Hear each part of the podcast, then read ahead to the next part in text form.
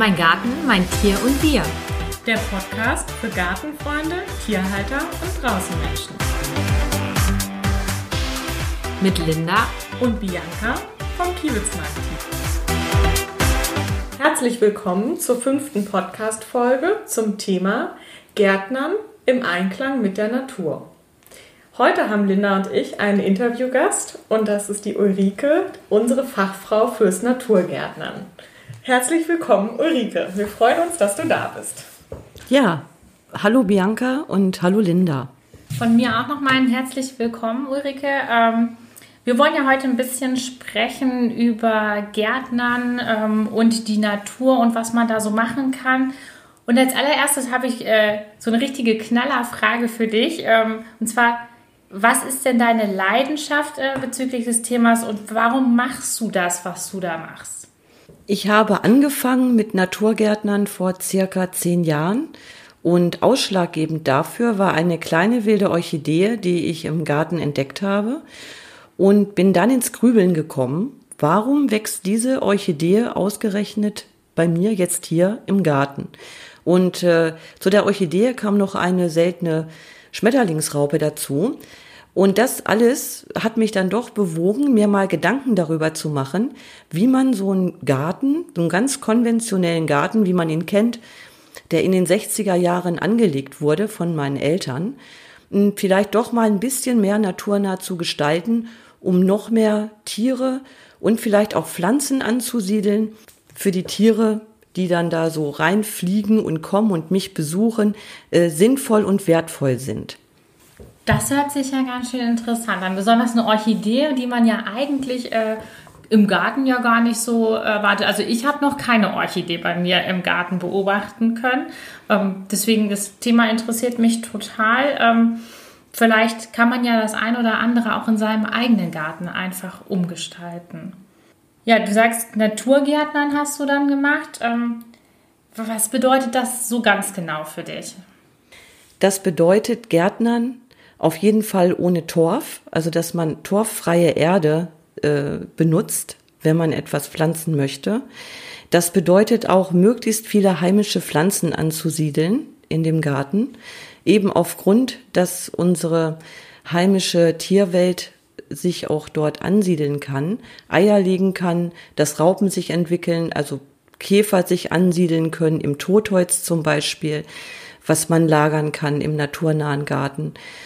Das ist äh, für mich ein ganz wichtiger Aspekt, weil wenn man sich heute umschaut in der Natur, dann sieht man, dass es ja alles nicht mehr so ist wie vor 50 Jahren, sondern dass alles im stetigen Wandel ist, dass unsere Agrarwirtschaft so wie sie jetzt im Moment äh, aussieht, ja auch äh, ziemlich große Flächen bewirtschaftet, dass sehr viel Pestizide, Insektizide ausgebracht werden und dass dadurch eben auch viele heimische Pflanzen verloren gehen, die früher ganz alltäglich waren. Oder auch zum Beispiel der kleine Fuchs, ein Schmetterling, der früher sehr, sehr häufig zu sehen war, jetzt nur noch äh, ganz selten auftaucht, wenn man Glück hat, mal vielleicht mal einen sieht im Jahr. Da sprichst du ein ganz interessantes Thema an, nämlich Torf. Ähm, als ich neulich an Torffeldern vorbeikam mit meinen Kindern, ähm, hinten bei uns am Steinhuder Meer, da habe ich mich gefragt, warum gibt es eigentlich torffreie Produkte? Was ist Torf eigentlich? Magst du das vielleicht mal unseren Hörern noch erklären? Es ist ein Naturprodukt, logisch, was innerhalb von Millionen von Jahren sich äh, entwickelt hat. Das ist Torf. Und wenn man es halt einmal abbaut, dann ist es unwiderruflich zerstört. Weil in der Zeit, wo halt die, wo der Torf entstanden ist, durch diesen Zersetzungsprozess, äh, das werden wir dann nicht mehr erleben, dass sich da neuer Torf bildet. Das dauert immens lange. Also meinst du, dass äh, im Prinzip die Hobbygärtner viel mehr Torf verbrauchen, als dass der sozusagen ähm, entstehen kann in der Zeit? Genau, richtig. Okay. Ähm, ich habe das zum Beispiel bei mir im Garten so gelöst, da ich ja nun viele heimische Pflanzen habe im Garten. Nicht nur, ich habe natürlich auch Pflanzen stehen lassen aus dem alten konventionellen Garten, der mal bestand, weil ich weiß, dort finden auch äh, Falter Nahrung. in den Blüten, also möglichst auch eben auch keine gefüllten Blüten zu verwenden, weil das ist dann eben für die Insekten völlig äh, wertlos, weil sie da ja kein Nektar rausziehen können. Da kann man ja ähm, bei dir im Garten ganz schön viel sehen und erleben einfach. Ne? Ähm, du sprachst ja auch schon von Schmetterlingen, die bei dir in den Garten gekommen sind. Was kann man denn alles so sehen in so einem Naturgarten? Was für Tiere ähm, finden sich denn einfach bei dir im Garten ein? Das ist ganz erstaunlich und das geht relativ schnell. Also wenn man die richtigen Pflanzen hat. Ähm, ich habe zum Beispiel eine Wildrose, die habe ich von alleine wachsen lassen. Die hat sich bei mir von alleine angesiedelt im Garten. Da kommen dann Käfer, wie zum Beispiel Rosenkäfer oder auch Pinselkäfer. Äh, sowas habe ich früher nie gesehen, also noch nie. Das gab es gar nicht. Auch wenn man mal spazieren gegangen ist im Feld oder im Wald, äh, da sieht man manchmal diese ganzen Tiere nicht und diese ganzen Insektenvielfalt, die man wirklich auf einem kleinen Reihenhaus-Endgartenstück zusammenbringen kann, wenn man halt die entsprechenden Pflanzen hat. Ähm, Erde, die Torfgeschichte ist bei mir jetzt zum Beispiel gar nicht mehr wirklich so spruchreif, weil ich beacker meine Beete so gut wie gar nicht mehr. Also ich pflanze sicherlich noch mal was, aber ich lasse das, ich lasse ein eigenes Ökosystem entstehen im Garten. Das heißt jetzt nicht, dass da Wildwuchs entsteht oder solche Dinge, Dinge, sondern ähm, ich nehme ja auch Pflanzen raus oder wenn es zu doll verkrautet ist, natürlich nehme ich das auch raus, damit die Pflanzen davon nicht erdrückt werden. Aber ich habe zum Beispiel auch viel Erde, viel äh, Mutterboden abgemagert, weil gerade die heimischen Pflanzen eben abgemagerten Boden brauchen. Das heißt, ich habe Sand mit eingebracht, dann wird das natürlich auch ganz normal gewässert, wenn die Pflanzen gesetzt werden. Danach brauche ich aber nichts mehr zu tun. Also im Pflanzenwachstum wird natürlich weiter gewässert, aber danach, wenn wir jetzt zum Beispiel einen ganz heißen Sommer haben, dann bin ich auf der sicheren Seite und weiß, ich brauche diese Pflanzen nicht mehr gießen. Und ähm, an was muss ich denken, wenn ich jetzt ähm, überlege, mir auch so einen Naturgarten anzulegen? Also eignet sich da jeder Garten für? Man kann im Kleinen anfangen. Es gibt sehr viele Leute, die haben noch nicht mal einen Garten. Die fangen dann zum Beispiel äh, auf ihrem Balkon an. Also man kann sich äh, Balkonkästen oder auch Kübel vorbereiten, eben auch mit äh, torfreier Erde auffüllen, das Ganze abmagern mit Sand oder auch mit leichtem Kies das äh, hängt immer von den Pflanzen ab und welche Bedürfnisse die haben.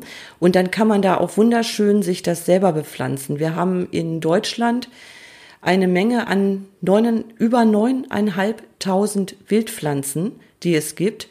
Und da gibt's ganz schöne und wunderbare Sorten dabei, die man so gar nicht ähm, erkennen würde als Wildpflanze. Und die halt ökologischen viel größeren Nutzen hat als eine Hortensie oder eine Geranie oder eine Petunie. Da gibt es also eine ganz tolle große Pflanzenauswahl. Ja, und die sehen ja wahrscheinlich genauso toll aus wie jetzt so eine Hortensie. Also wir sehen ja manchmal Bilder von deinen Pflanzen und da gibt es ja auch wunderschöne Exemplare. Man braucht jetzt nicht denken, so ein Naturgarten ist irgendwie so ein Wildwuchs, ein ungepflegtes Blumenbeet. Nein, nein. Das ist ja das völlige Gegenteil. Also Richtig. ganz Tolles. Ganz genau. Also man kann im Kleinen anfangen. Man kann zum Beispiel auch, wenn man möchte, halt seinen Vorgarten einfach nochmal neu gestalten und dabei wirklich überlegen, dass man da halt auch die richtige Pflanzenauswahl trifft. Und gibt es für dich Umstände, unter denen man das besser sein lassen sollte? Oder kann man überall einen Naturgarten anlegen? Nein, man kann das überall, je nachdem, äh, wie man auch äh, körperlich eben zum Beispiel äh, noch kann, in Anführungsstrichen. Ich kenne eine Dame, die ist jetzt bald 60, hat hochgradig Rheuma und hat einen Naturgarten von fast 4000 Quadratmetern. Ähm, ich bin nicht gezwungen, regelmäßig Rasen zu mähen oder regelmäßig in den Garten zu gehen, weil mich irgendwas drückt, irgendwas muss ich wieder erledigen. Und wenn es das Wässern ist oder auch mal wieder irgendwas runterschneiden. Man kann solche Stauden zum Beispiel eben auch über den Winter stehen lassen, was auch sehr ratsam ist, da Samen gebildet wird, Früchte gebildet werden an den Sträuchern. Und äh, das wiederum ist ja ein Kreislauf, dass die Vögel dann wieder kommen, die sich da eben ihr Futter wegholen. Okay, also verbringst du jetzt auch nicht viel Zeit damit, irgendwie trockene Pflanzenteile abzuschneiden, die irgendwie zur Grünanlage zu fahren? Nein, also wenn es mir selber unansehnlich ist und ich möchte das nicht oder ich habe Pflanzen, die sich stark versamen und ich weiß, ich habe im nächsten Jahr da irgendwie viel zu viel von und es nimmt überhand, dann gehe ich natürlich auch dabei und schneide das dann ab. Ich bin aber halt nicht gezwungen und habe da jetzt einen Plan und muss das und das jetzt bis zum Herbst oder bis Winter ist unbedingt alles weghaben. Mhm. Und hast du einen Tipp, ähm, was man einfach bei der Auswahl der Pflanze beachten sollte? Du hattest schon gesagt, so, dass es auf keinen Fall gefüllte Blumen ähm, sein sollten. Ähm, worauf sollte ich da einfach noch achten? Also man findet sicherlich äh, in Gartencentern und in, in Baumärkten, das ist immer sehr speziell. Natürlich finde ich da auch ungefüllte Pflanzen. Aber wenn ich jetzt eben speziell was für den Naturgarten machen will, dann sollte ich eben auch wirklich heimische Pflanzen und Gehölze ansiedeln. Das Einzige, wo man vielleicht dann drauf achten sollte, das ist die Bodenbeschaffenheit. Es gibt halt Pflanzen, die eher Sandboden mögen, Kiesboden oder zum Beispiel auch ähm, abgemagerte Böden mit Kalk. Das klingt jetzt alles sehr kompliziert, das ist es aber gar nicht. Wenn man sich für ähm, eine Gartenkultur interessiert und selber eben auch schon einen Garten hat, dann ist das, denke ich mal, auch ein, kein Problem, sich da einzulesen. Und hast du selber eine Lieblingspflanze bei dir im Garten? Also, oder mehrere Lieblingspflanzen? Das ist äh, ganz schwierig. Also, die kleinen Unscheinbaren sind mir schon fast am liebsten. Ich habe jetzt bei mir seit zwei Jahren eine Büschelnelke im Garten, so heißt die. Die ist, hat eine ganz feine kleine Nelkenblüte und steht in Niedersachsen auf der roten Liste. Also solche Sachen. Und wenn ich weiß, die versamt sich bei mir gut im Garten und ich habe die jetzt auch im Steingarten und die wächst da schön und blüht, das freut mich ungemein, weil ich eben gleichzeitig auch so einer Pflanze wieder eine Daseinsberechtigung gebe bei mir und ich erhalte sie. Oder der äh, gewöhnliche Natternkopf ist auch eine ganz tolle Pflanze, blüht lila, ist ein bisschen stachelig, gut, aber das sind ja andere Pflanzen auch. Man muss da ja auch nicht dauernd beigehen und die nun anfassen. Das ist ja nicht nötig. Äh, es gibt zum Beispiel eine Wildbienenart, das ist die Natternkopf-Mauerbiene. Das ist eine von über 560 verschiedenen Wildbienenarten, die wir haben in Deutschland. Die ist zum Beispiel äh, spezialisiert, nur auf diese eine Pflanze zu gehen und sich da den Pollen zu holen. Und deswegen denke ich, damit kann man eben auch viele gute Dinge machen, unternehmen, wenn man eben solche Pflanzen setzt. Das ist ja interessant. Das wusste ich noch gar nicht, dass äh, wirklich ähm, Insekten ja auch Lieblingspflanzen ja eigentlich haben. Die ist spezialisiert und das ist zum Beispiel das Problem, dass eben viele Wildbienenarten spezialisiert sind auf eine Pflanze. Gibt es diese Pflanze nicht mehr, stirbt automatisch auch diese Biene aus. Das ist der Unterschied zwischen Honigbienen, auch was viele nicht wissen. Honigbienen sind äh, sehr unspezialisiert und gehen im Endeffekt in Anführungsstrichen auf jede Blüte, die sie finden. Die machen da keine Unterschiede. Und bei den Wildbienen, da gibt es eben viele Arten, die wirklich nur auf eine Pflanze spezialisiert sind. Gibt es diese Pflanze nicht mehr, dann muss auch leider diese Biene eben aussterben. Das ist so. Also macht das dann auch Sinn, dass ich mich so ein bisschen informiere, welche Pflanzen in meiner Region heimisch sind. Also du bist Richtig. hier in der Region Hannover Richtig. Zu, zu Hause letztendlich. Ganz genau. Also wenn jetzt jemand aus Baden-Württemberg oder Bayern zuhört, muss der einfach schauen, welche Pflanzen Ja. in seine Region gehören. Ganz genau, richtig. Was und wen kann ich denn alles mit diesen vielen tollen Pflanzen in meinen Garten locken? Ich habe also eine Unzahl von Insekten, wie schon gesagt, die ich äh, mittlerweile habe von diversen Wildbienenarten, Schmetterlinge. Man merkt an den, bei den Schmetterlingsarten zum Beispiel, dass die in den letzten Jahren rapide abgenommen haben. Ich habe Eichhörnchen, ich habe Igel, diverse verschiedene äh, Mausarten, Spitzmäuse zum Beispiel, die ja mittlerweile auch schon geschützt sind und auf der roten Liste stehen. Und man sollte den Tieren also wirklich auch nischen lassen, nicht alles ausräumen, sondern denen wirklich auch eine Möglichkeit geben, sich dort ähm, heimisch und wohl zu fühlen in so einem Garten. Und dazu gehören halt manchmal auch ein paar verwilderte Ecken halt auch dazu. Und diese verwilderten Ecken, die du jetzt gerade angesprochen hast, was genau baust du da etwas auf für die Insekten oder lässt du da einfach ein- eine Ecke wild wachsen oder was tust du für die Insekten in deinem Garten? Ich habe zum Beispiel äh, eine Ecke in meinem Garten. Dort wachsen Büsche und unter diesen Büschen, die sind schon ziemlich hoch gewachsen mittlerweile, da sammle ich halt mein Schnittgut. Das ist auch eine Möglichkeit, weil die Tiere sich ja auch dann eine Möglichkeit haben, eben darunter zu verstecken oder auch zu überwintern, wenn es dann kalt wird. Ich habe auch eine Wildbienen-Nisthilfe. Man sagt immer Insektenhotel. Das ist aber so auch nicht richtig. Es ist ja nicht für Insekten, sondern in erster Linie ja für Wildbienen gedacht. Deswegen heißt es eigentlich richtig, es ist eine Wildbienen-Nisthilfe. So heißt es richtig. Und äh, was eigentlich, ja, es ist eine zusätzliche Geschichte, um verschiedene Wildbienenarten halt zu unterstützen, um bei dir äh, sich einzunisten in diese Nisthilfen was eigentlich nicht nötig ist, weil wenn man einen naturnah gestalteten Garten hat, so finden diese Bienen auch immer wieder irgendwo einen Platz, wo sie sich dann eben einnisten. Es gibt zum Beispiel eine Mauerbiene, die nimmt speziell nur Schneckenhäuser an. Das heißt, wenn ich jetzt äh, Schnecken habe, Gehäuseschnecken, äh, dann dauert es, wenn ich Glück habe, nicht lange und ich habe dann diese Mauerbiene im Garten, die sich dann einnistet in dem Schneckenhaus. Es gibt auch viele bodenbrütende Wildbienen, die gehen überhaupt gar nicht in diese Nisthilfen rein, sondern die suchen sich wirklich eine, eine lockere Schicht im Boden, wo sie dann da ihr Nest bauen. Ja, das ja wirklich bei Bienen, äh, wie ich dieses Jahr auch äh, lernen musste, recht unterschiedlich. Bei mir sitzen sie, äh, naja, von den Rollladen, äh, da sind auch kleine runde Löcher und äh, genau. da haben sie sich einmal eingenistet und wir konnten schon ganz viele Bienen uns auch ähm, anschauen und wie die halt wirklich diese Nester und diese Pollenbrote dann dort ablegen und meine ja. Kinder fanden das ganz, ganz spannend ja. und ähm, ich glaube auch für Familien ist das einfach ein schönes Thema, dann ähm, da auch ein bisschen mehr Leben in den Garten zu locken. Jetzt wohne ich ja in einem Neubaugebiet. Meinst du, das ist da auch möglich oder kriege ich da gleich Ärger mit den Nachbarn? Nein, sicherlich gibt es immer äh, Menschen, die da sehr bedacht sind, dass nirgendwo Laub hinfällt. Ich kenne die Problematik von meiner Nichte. Meine Nichte wohnt auch im Neubaugebiet und hat es gewagt, eine Buchenhecke zu setzen. Und äh, sie wird jetzt beschimpft von den Nachbarn, äh, dass das Laub von ihrer Buchenhecke auf die Steine von den Nachbarn fällt.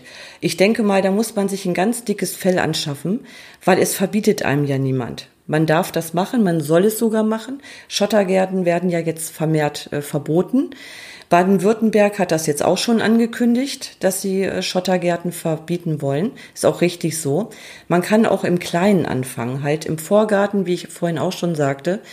Einfach mal schauen, was gibt es für Pflanzen, was habe ich für Möglichkeiten. Wenn ich damit überfordert bin mit dieser ganzen Pflanzenauswahl, weil ich sagte ja, es gibt über 9500 Stück in Deutschland, dann kann man sich beim BUND erkundigen, man kann sich beim NABU erkundigen.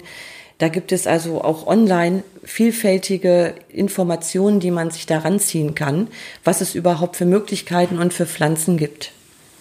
Und was ist so dein Tipp, wenn einer unserer Hörer jetzt sagt, er möchte loslegen? Was würdest du so sagen? Was wäre die erste Maßnahme? Wie kann ich anfangen? Ich würde erstmal im Garten durch meinen Garten gehen und erstmal schauen, was habe ich dort für Pflanzen und würde mir die, äh, würde das Ganze auch mal beobachten. Sind da überhaupt Bienen drauf? Sind da Schmetterlinge drauf? Käfer?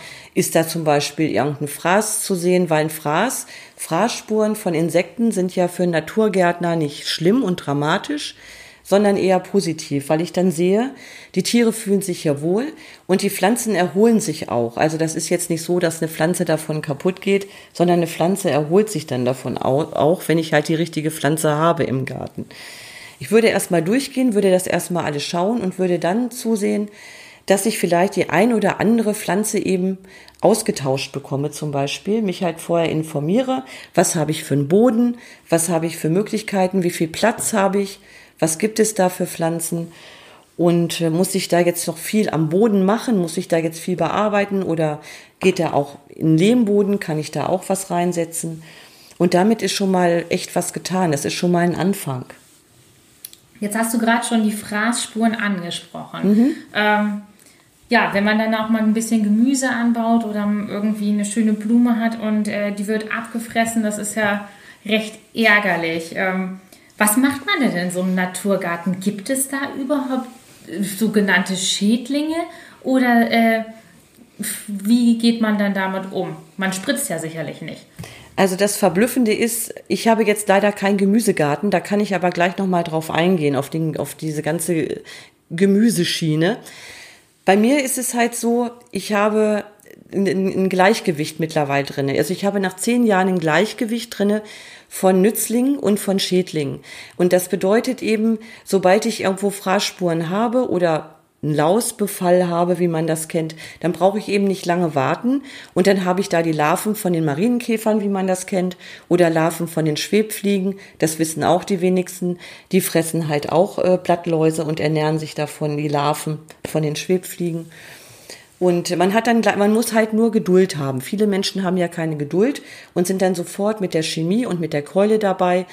Und da muss ich halt mal 14 Tage warten und dann sehe ich aber, die Pflanze erholt sich und die Schädlinge sind weg und sehe die ganzen Nützlinge eben an den Pflanzen.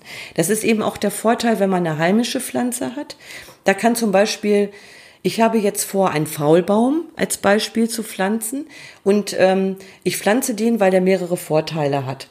Erstens, äh, er blüht, dort gehen auch die ganzen Bienen und Hummeln rein im Frühjahr. Zweitens, er hat Früchte, das heißt im Herbst können die Vögel sich die Früchte wegholen. Und drittens, was ein ganz toller Aspekt für mich jetzt ist als Naturgärtnerin, die Raupen vom Zitronenfalter fressen die Blätter von dem Faulbaum. Also sprich, der Zitronenfalter legt seine Eier ab in dem Faulbaum und die Raupen fressen dann eben die Blätter. Und das ist nicht schlimm. Also man freut sich halt, wenn man solche Raupen hat, da weiß man, oh toll, Zitronenfalter habe ich bald im Garten rumfliegen. Und ähm, der Baum, die Pflanze als solches, erholt sich relativ schnell wieder von diesem ganzen Fraß, der da war. Ne? Ich habe auch ähm, am Teich, ich habe einen Naturteich, dort steht eine knotige Braunwurz. Die habe ich jetzt seit drei Jahren. Das ist eine Pflanze mit sehr unscheinbaren Blüten, die aber trotzdem von Wespen und Hummeln zahlreich besucht wird.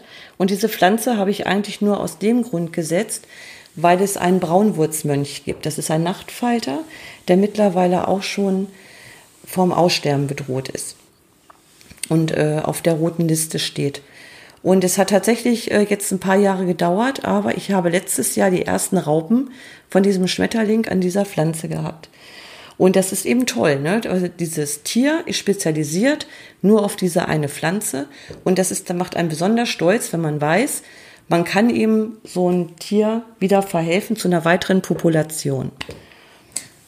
Das hört sich ja wirklich cool an. Ähm, was äh, ist denn, jetzt habe ich vorhin nach deiner Lieblingspflanze gefragt. Nach dem ähm, Gemüse. Du, äh, das Gemüse wollten genau, wir. Genau, das Gemüse wollten wir gleich noch, aber jetzt interessiert mich natürlich auch, nachdem du deine Lieblingspflanze gesagt hast und jetzt so viel von den Tieren erzählt hast, was ist denn so dein absolutes Highlight, was du bis jetzt im Garten als, äh, als Tier hattest? Das ist schwierig. Also ich hätte noch Träume, was ich gerne noch mal hätte. Oh ja. Äh, aber was aufgrund der Lage, das ist also ein, ein Vorstadt-Reihenhaus-Endgarten.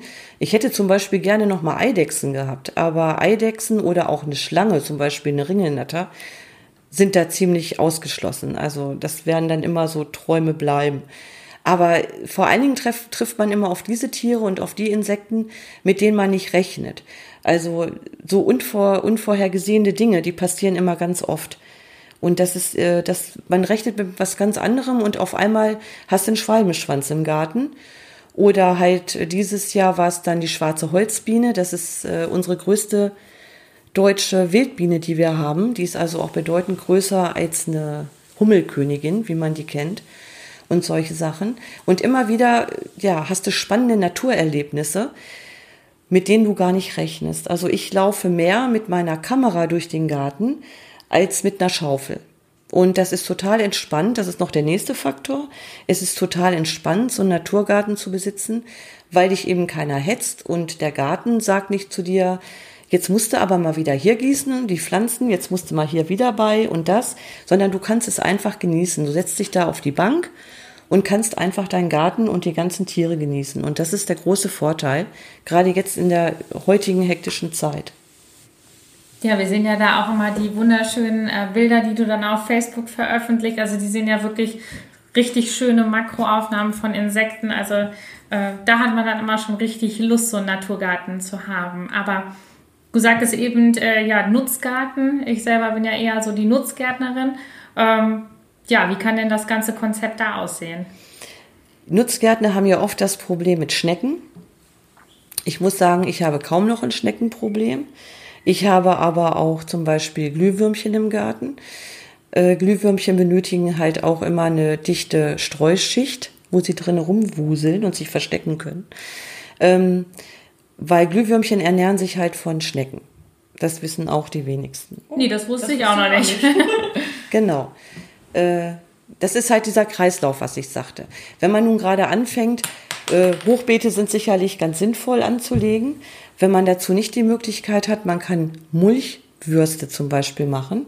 Wenn man eine Wiese hat oder man nimmt den Trockenschnitt von den Pflanzen, dann kann man das Ganze zusammendrehen, wie so ein kleiner Heuballen, muss man sich das vorstellen.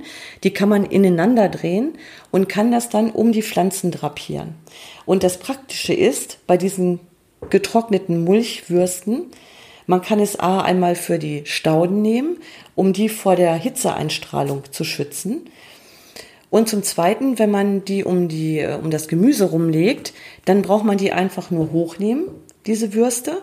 Und unter den Würsten sitzen die Schnecken. Das heißt, man kann die dann gleich absammeln. Das probiere ich auf jeden Fall mal. Das wäre der nächste Aspekt gewesen, eine Wiese. Also da sieht man, meine Wiese ist eben auch, wenn man so ein bisschen Rasen umgestaltet zu einer Wiese, auch sehr sinnvoll. Da kann man nämlich gleich auch seine Maat nehmen, um diese Mulchwürste eben zu rollen, ne? herzustellen, genau. Also macht es auch Sinn, wenn ich jetzt ein bisschen Hemmungen hätte, meinen kompletten schönen englischen Rasen äh, zur Wildwiese umzugestalten, einfach meine Ecke abzustecken genau. und einfach mal zu schauen, was passiert. Genau, richtig. Ganz genau. Interessant, das werde ich mal probieren. Und dann immer dran denken, mindestens 20 Zentimeter Grasnaht müssen runter, wieder mit Erde befüllen und mit Sand abmagern das Ganze. Bei der Saat aufpassen, bei der, das ist auch noch ein ganz wichtiger Aspekt. Gut, dass du das angesprochen hast. Gutes Saatgut. Man bekommt oft Saatgut, wo einjährige Pflanzen drinne sind, die zum Beispiel eben nicht aus unseren äh, deutschen Gefilden kommen, sondern irgendwo Saatgut genommen wurde von Pflanzen aus Nordamerika, aus Mexiko. Und das ist weniger sinnvoll. Also ich habe das gemacht. Ich musste meine Wiese insgesamt dreimal neu anlegen, weil ich, von, weil ich das erste Mal diesen Fehler gemacht habe und habe gedacht, schön bunt soll es sein. Ähm, dort, dort wachsen dann Pflanzen. Die sind zwar schön bunt, aber wenn man sich da mal vorstellt und das beobachtet, dann wird man sehen, die Insekten kommen angeflogen, setzen sich kurz auf die Blüte und fliegen sofort wieder weg. Das bedeutet, unsere heimischen Insekten können mit diesen Pflanzen nichts anfangen. Die sind zwar schön für uns und für unser Auge, aber für die äh, Insektenwelt völlig nutzlos. Sinn macht es dann lieber gleich auf hochwertiges Saatgut zu setzen. Gräseranteil hast du immer mit dabei, sollte auch sein, weil es äh, eben auch Schmetterlinge gibt wie das große Ochsenauge was seine Eier an Süßgräsern ablegt. Also klappt es nicht, wenn ich jetzt einfach nur die Wiese abstecke und die einfach mal machen lasse. Das klappt nicht. Ich muss dann schon den richtigen Samen, der genau. eigentlich in der Natur. Natürlich kann man auch einen Rasen so wachsen lassen. Äh, das dauert allerdings, habe ich mal irgendwann gehört, also mindestens acht Jahre, bis du da wirklich ein vernünftiges, durch Zuflug von Saat zum Beispiel aus, ne, aus der Umgebung, da wirklich äh, ein gutes Ergebnis hast. Ne? Wenn man das jetzt eben gleich haben will, eine Wiese ist also auch total ähm, unkompliziert. Man macht das einmal, man sieht, man legt es einmal an, man nimmt die Grasnarbe raus, man magert das Ganze ab und dann sieht man ein. So und dann wird halt noch mal ordentlich angegossen. Das Ganze wird eben verdichtet, angegossen. So und dann sollte man es halt im Frühjahr machen oder im Herbst, so eine Wiese anzulegen, weil es dann ja auch öfter nochmal wieder regnet und dann Chance hat, dass es keimt. Nun hat man bei so einer Wiese, die mit regionalen Geschichten und die langfristig ja auch äh, angelegt werden soll, dann das Problem, dass halt im ersten Jahr zum Beispiel nur Kornblumen blühen, aber nichts weiter. Da siehst du dann halt, dass so grüne Rosetten rauskommen. Ne? Mhm. Im nächsten Jahr äh, kommen dann diese Pflanzen, das sind zweijährige, dann auch zum Blühen. Und wenn ich das dann einmal angelegt habe, man sagt ein bis zweimal im Jahr soll man die mähen, soll man die runternehmen. Ich mache es nur einmal im Herbst, wenn wirklich alles soweit durch ist und sich auch schon versamt hat wieder. Und dann nehme ich die runter und brauche eigentlich nichts mehr machen, weil die hält sich von selber. Und die Pflanzen kommen wieder im nächsten Jahr. Natürlich in anderer Menge dann, ne? Von der einen Sorte mal mehr, von der anderen mal weniger. Das passiert dann natürlich, ne?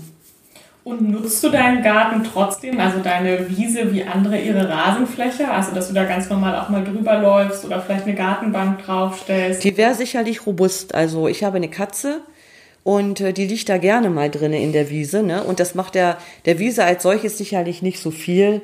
Ne, dann ist es da zwar ein bisschen platt gedrückt und so, ne, ist klar, wenn die Katze da nun drinnen liegt. Aber ähm, ich sehe schon zu, dass ich da nicht, nicht draufgehe. Ne? Das okay. ist ein Biotop für sich. Da habe ich auch Heuschrecken drinne, zum Beispiel, auch die da drinnen rumhupfen.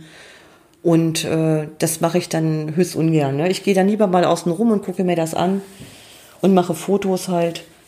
Das ist dann so meins, ne? Okay, also macht es Sinn, sich da Wege anzulegen, dass man nicht immer über die Wiese läuft? Ja, zum Beispiel, kann man auch, genau, mhm. richtig. Wir haben ja jetzt schon gemerkt, äh, hast einen unheimlichen äh, Wissensschatz einfach. Da gibt es bestimmt auch oft, dass, sie, dass welche an dem Garten vorbeigehen und ins Staunen kommen. Was fragen dich denn äh, die Leute am meisten zu diesem äh, Thema? Das meiste, was die Leute halt als erstes sehen, sind die Pflanzen und ähm, das, was sie interessiert. Also die Tiere eigentlich weniger, ne? Das ist meistens so zweitrangig. Mit Bienen und Hummeln sind ja auch immer viele so ein bisschen, oh, die stechen oder die beißen, die könnten mir was tun. Aber es sind halt echt in erster Linie die Pflanzen. Also ich habe letztes Jahr haben, habe ich ein neues Beet angelegt, ein Hochbeet, also vergleichbar wie mit einem Steingarten. Dort wurde auch ähm, Erde abgemagert mit Sand und mit Kies und Pflanzen gesetzt und das ist genau am Fußgängerweg bei uns. Und da wurde ich halt auch viel angesprochen, auch von, von älteren Leuten, die sehr interessiert waren und die mich dann auch so nach manchen Pflanzen gefragt haben, was das denn ist. Weil, wie gesagt, viele Sachen sehen eben gar nicht aus. Man stellt sich das immer vor, oh, eine Wildpflanze und, und trotzdem gibt es da eben auch Nelken, wie man sie eben auch kennt. Nelken kennt ja jeder, so eine ne, Staude und äh, oder Katzenpfötchen ist halt auch, aber das sind halt alles so auch Sorten, die sind nicht zuchtverändert, sondern das sind sortenreine sortenreine Wildformen. Also da gibt es etliche Bezugsquellen für wirklich schöne Pflanzen. Ja, super. Jetzt hast du uns erstmal einen richtig tollen und großen Einblick gegeben in das Naturgärtnern und äh, das macht auf jeden Fall richtig Lust, da loszulegen. Hast du denn noch irgendwas auf dem Herzen, was du unseren Zuhörern gerne mit auf den Weg geben möchtest? Äh, Schottergärten. Ganz grauenvoll. Schottergärten ist ja jetzt ganz modern und ist ganz gruselig. Und äh, ich hoffe doch ganz stark, dass das in den nächsten Jahren äh, noch öfter verboten wird, also wie in Baden-Württemberg, dass sich da wirklich mal Gedanken drum gemacht wird, was wir eigentlich der Natur antun. Und äh, dass, wenn man halt, man muss sich ja nur mal umschauen, wir haben äh, Agrarflächen von unglaublichen Ausmaßes. Äh, die Randstreifen werden geschnitten. Es bleibt nichts mehr stehen für die Natur. Äh, die Grünstreifen werden allerdings auch noch zu früh geschnitten. Das kommt auch noch dazu. Also wenn sich da jetzt gerade irgendwie eine Raupe da gütlich tut, dann kommt gleich der Meer und sieht sie mit ab und häckselt sie. Also das sind alles so Sachen, da sollte man sich wirklich selber mal Gedanken drum machen, wie man der Natur eben wirklich mehr Unterstützung geben kann. Jetzt hast du gerade gesagt, diese Randstreifen werden immer zu früh geschnitten. Genau. Wann wäre denn deiner Meinung nach der richtige Zeitpunkt, um die zu schneiden? Der richtige Zeitpunkt wäre jetzt im August, September und nicht eben schon im Mai oder im Juni. Wenn die ganze Natur noch am Gange ist und die ganze Entwicklung der Tiere noch ist, also gerade noch läuft, ne, dann kann ich nicht einfach da einfach so vorweggehen und irgendwelche Randstreifen mähen. Das ist eben ganz gruselig, was da läuft, ne? Und das ist eben ganz schlimm auch von den Gemeinden her, dass das so unterstützt wird und dass da kein Einhalt äh, geboten wird. Mhm. Und das sah eben vor vielen Jahren noch ganz anders, ganz anders aus. Und warum das auf einmal immer so sein muss jetzt, das ist halt echt wirklich ein bisschen fragwürdig und merkwürdig, wer das auf einmal so vorschreibt. Ja, ist auf jeden Fall mal interessant, sich da mal mit zu beschäftigen, ne? wie da dieser Wandel kam. Genau. Und wo können sich unsere Zuhörer informieren, wenn jetzt noch offene Fragen sind zum Thema Naturgarten? Äh, es gibt einmal den Naturgarten e.V., das klingt jetzt immer so fürchterlich, weil Verein, und ich will doch gar nicht in Verein. Ich muss jetzt fairerweise sagen, ich bin auch nicht in dem Verein, aber dort kann man sich ähm, sehr gut erkundigen, äh, kriegt auch Infomaterial und äh, findet da auch weitere Quellen nochmal, wo man sich äh, hinwenden kann, wenn man Fragen hat. Und wie gesagt, auch der BUND und der NABU sind da sicherlich auch ganz gute Ansprechpartner zum Thema Naturgarten. Oder natürlich meine Facebook-Seite. Das ist Ulis Naturgarten. Gerne mal reinschauen. Wenn man einen schlechten Tag hatte, sich ruhig mal ein paar schöne bunte Fotos angucken, dann geht's einem gleich wieder viel besser. Dem kann ich nur zustimmen. Ich sehe ja die bunten Fotos schon. Ja, das war wirklich äh, sehr aufschlussreich. Ähm, so ein hat, so dicht hatte ich mich noch gar nicht beschäftigt mit dem Thema. Man kennt ja mal, äh, mal so Neubaugebietsgärten, ähm, die ja meistens noch ähm, aufgrund der kleinen Kinder meistens aus Rasenfläche einfach nur bestehen. Aber ich habe es auch diesen Sommer gemerkt, wie interessant es einfach ist, ähm, auch für die Kinder da ähm, die Vögel und auch natürlich die Insekten dort ja, zu beobachten. Ist so, ganz bestimmt.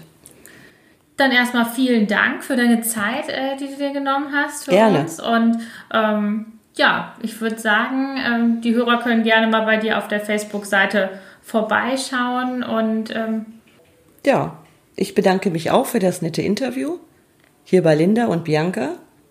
Es war sehr nett. Gerne wieder. Das freut uns. Ja, dann vielen Dank an unsere Zuhörer, dass ihr bis hierhin zugehört habt. Und ähm, wir freuen uns auf die nächste Folge mit euch.